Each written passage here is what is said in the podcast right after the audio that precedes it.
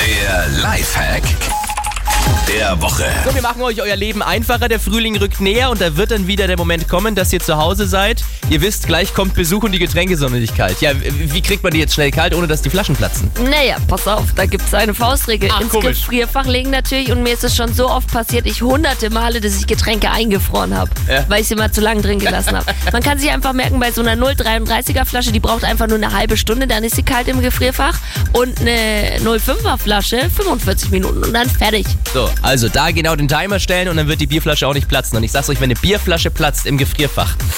Schlimm. Ganz schlimm. Hier ist Energy. Schönen guten Morgen.